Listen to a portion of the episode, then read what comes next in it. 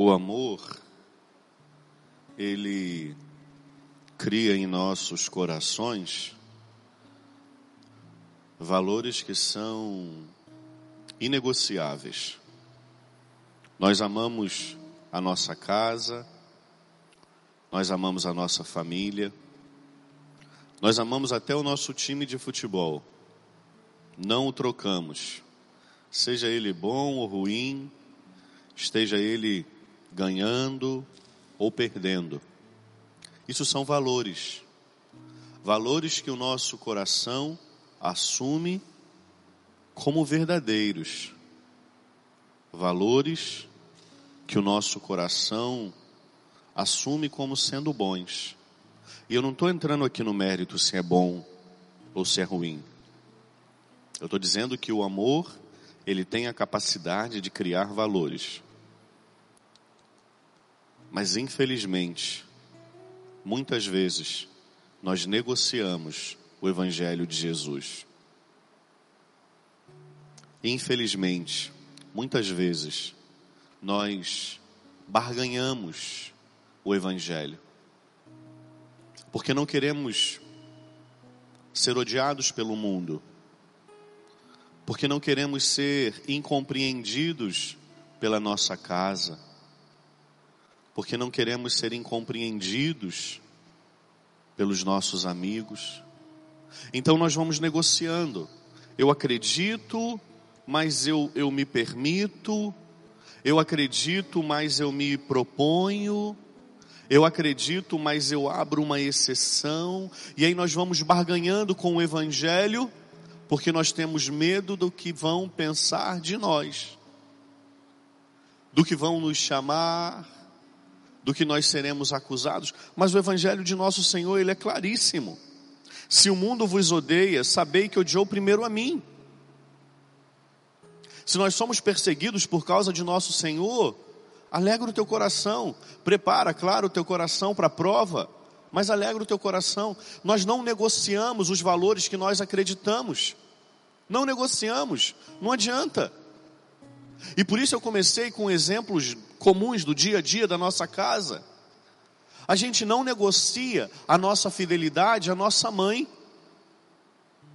A gente não negocia a nossa fidelidade à nossa casa. E ai de quem falar mal dos nossos. Arrumamos uma briga. Nós não negociamos sequer o nosso time de futebol. Não negociamos, não tem como. Porque nós dizemos que amamos, e claro, estamos aqui num, num, nível natural do amor. Eu não estou nem elevando esse amor a um nível sobrenatural e divino a Deus. Mas nós amamos uma instituição, e porque nós amamos uma instituição, nós vestimos essa camisa. E nós não negociamos essa camisa. Quantas vezes nós negociamos o Evangelho? Quantas vezes nós negociamos o próprio Deus, porque nós temos medo do que vão falar de nós. Nós temos medo se os nossos amigos continuarão querendo andar conosco. Nós temos medo se o nosso grupo social vai nos incompreender ou vai nos chamar de retrógrados, ultrapassados, demodê. E aí nós negociamos o Evangelho. Dizemos que amamos a Deus sobre todas as coisas, porque esse é o primeiro mandamento. Mas na hora de colocar esse amor, que nós amamos sobre todas as coisas, num primeiro lugar,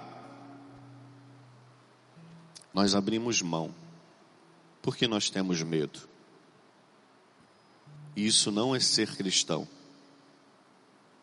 Nenhum dos discípulos negociou o Evangelho.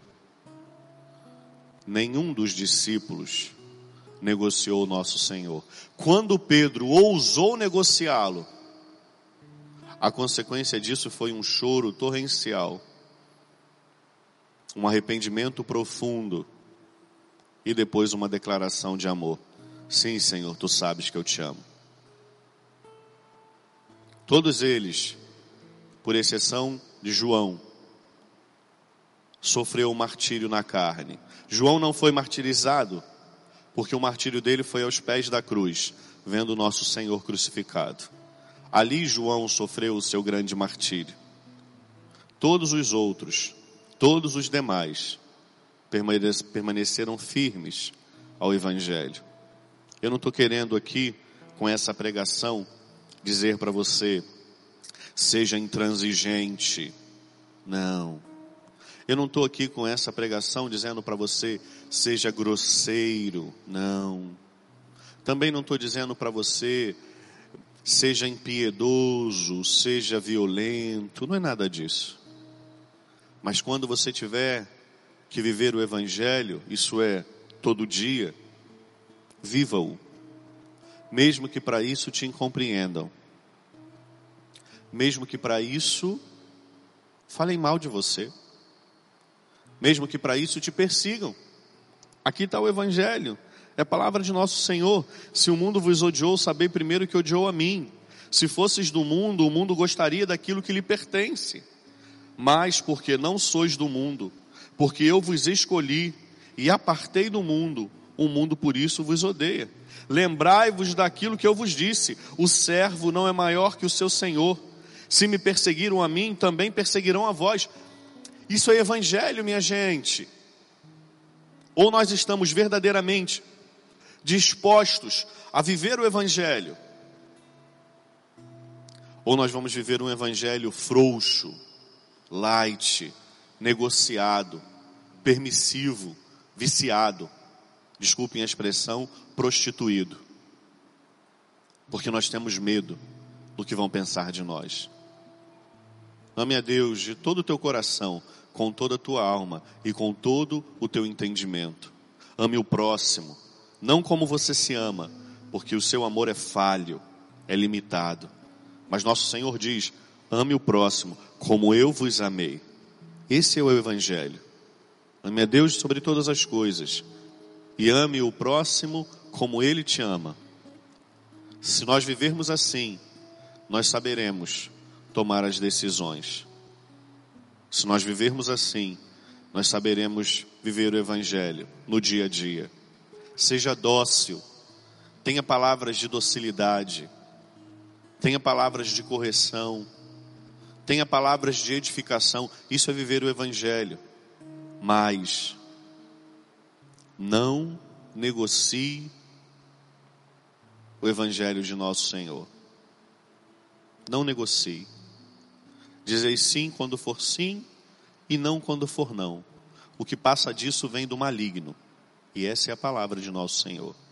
Infelizmente, hoje o mundo vive um evangelho misturado, vaidoso. O que vão pensar de mim? O que vão pensar de mim? Honestamente, conclua essa homilia. Vão pensar que você é cristão. Vão pensar que você é cristã. E se não pensarem assim, com toda a liberdade do mundo, permita que pensem o que quiserem. Afinal de contas, nós somos livres. Mas nós, como cristãos, somos livres para amar a Deus sobre todas as coisas.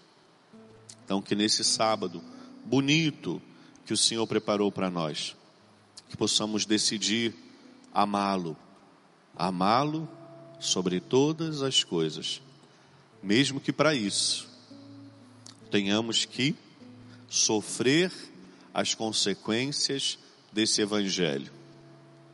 Sofrer as consequências desse evangelho.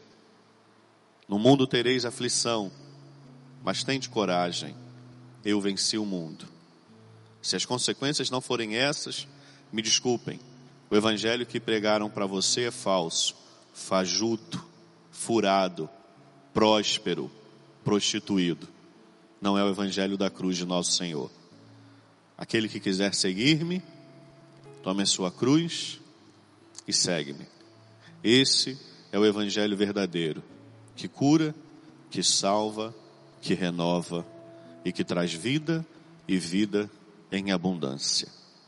Louvado seja nosso Senhor Jesus Cristo. Para sempre seja louvado. Eu quero te convidar na sua casa a fechar um pouquinho os seus olhos e pedir essa graça ao Senhor, de dizer a Ele: Jesus, me ajude a te amar. Me ajude, Senhor, a amá-lo sobre todas as coisas. Que nos momentos de dificuldade, de perseguição, eu permaneça firme.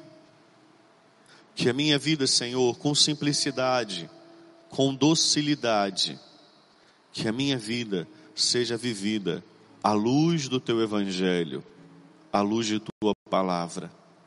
Que as minhas decisões, que as minhas palavras, que as minhas atitudes, Senhor, sejam todas elas pautadas no seu amor, amor verdadeiro, que ama, que acolhe, que corrige, que leva à verdade, que não é conivente, que não é falso, que não é barganhado.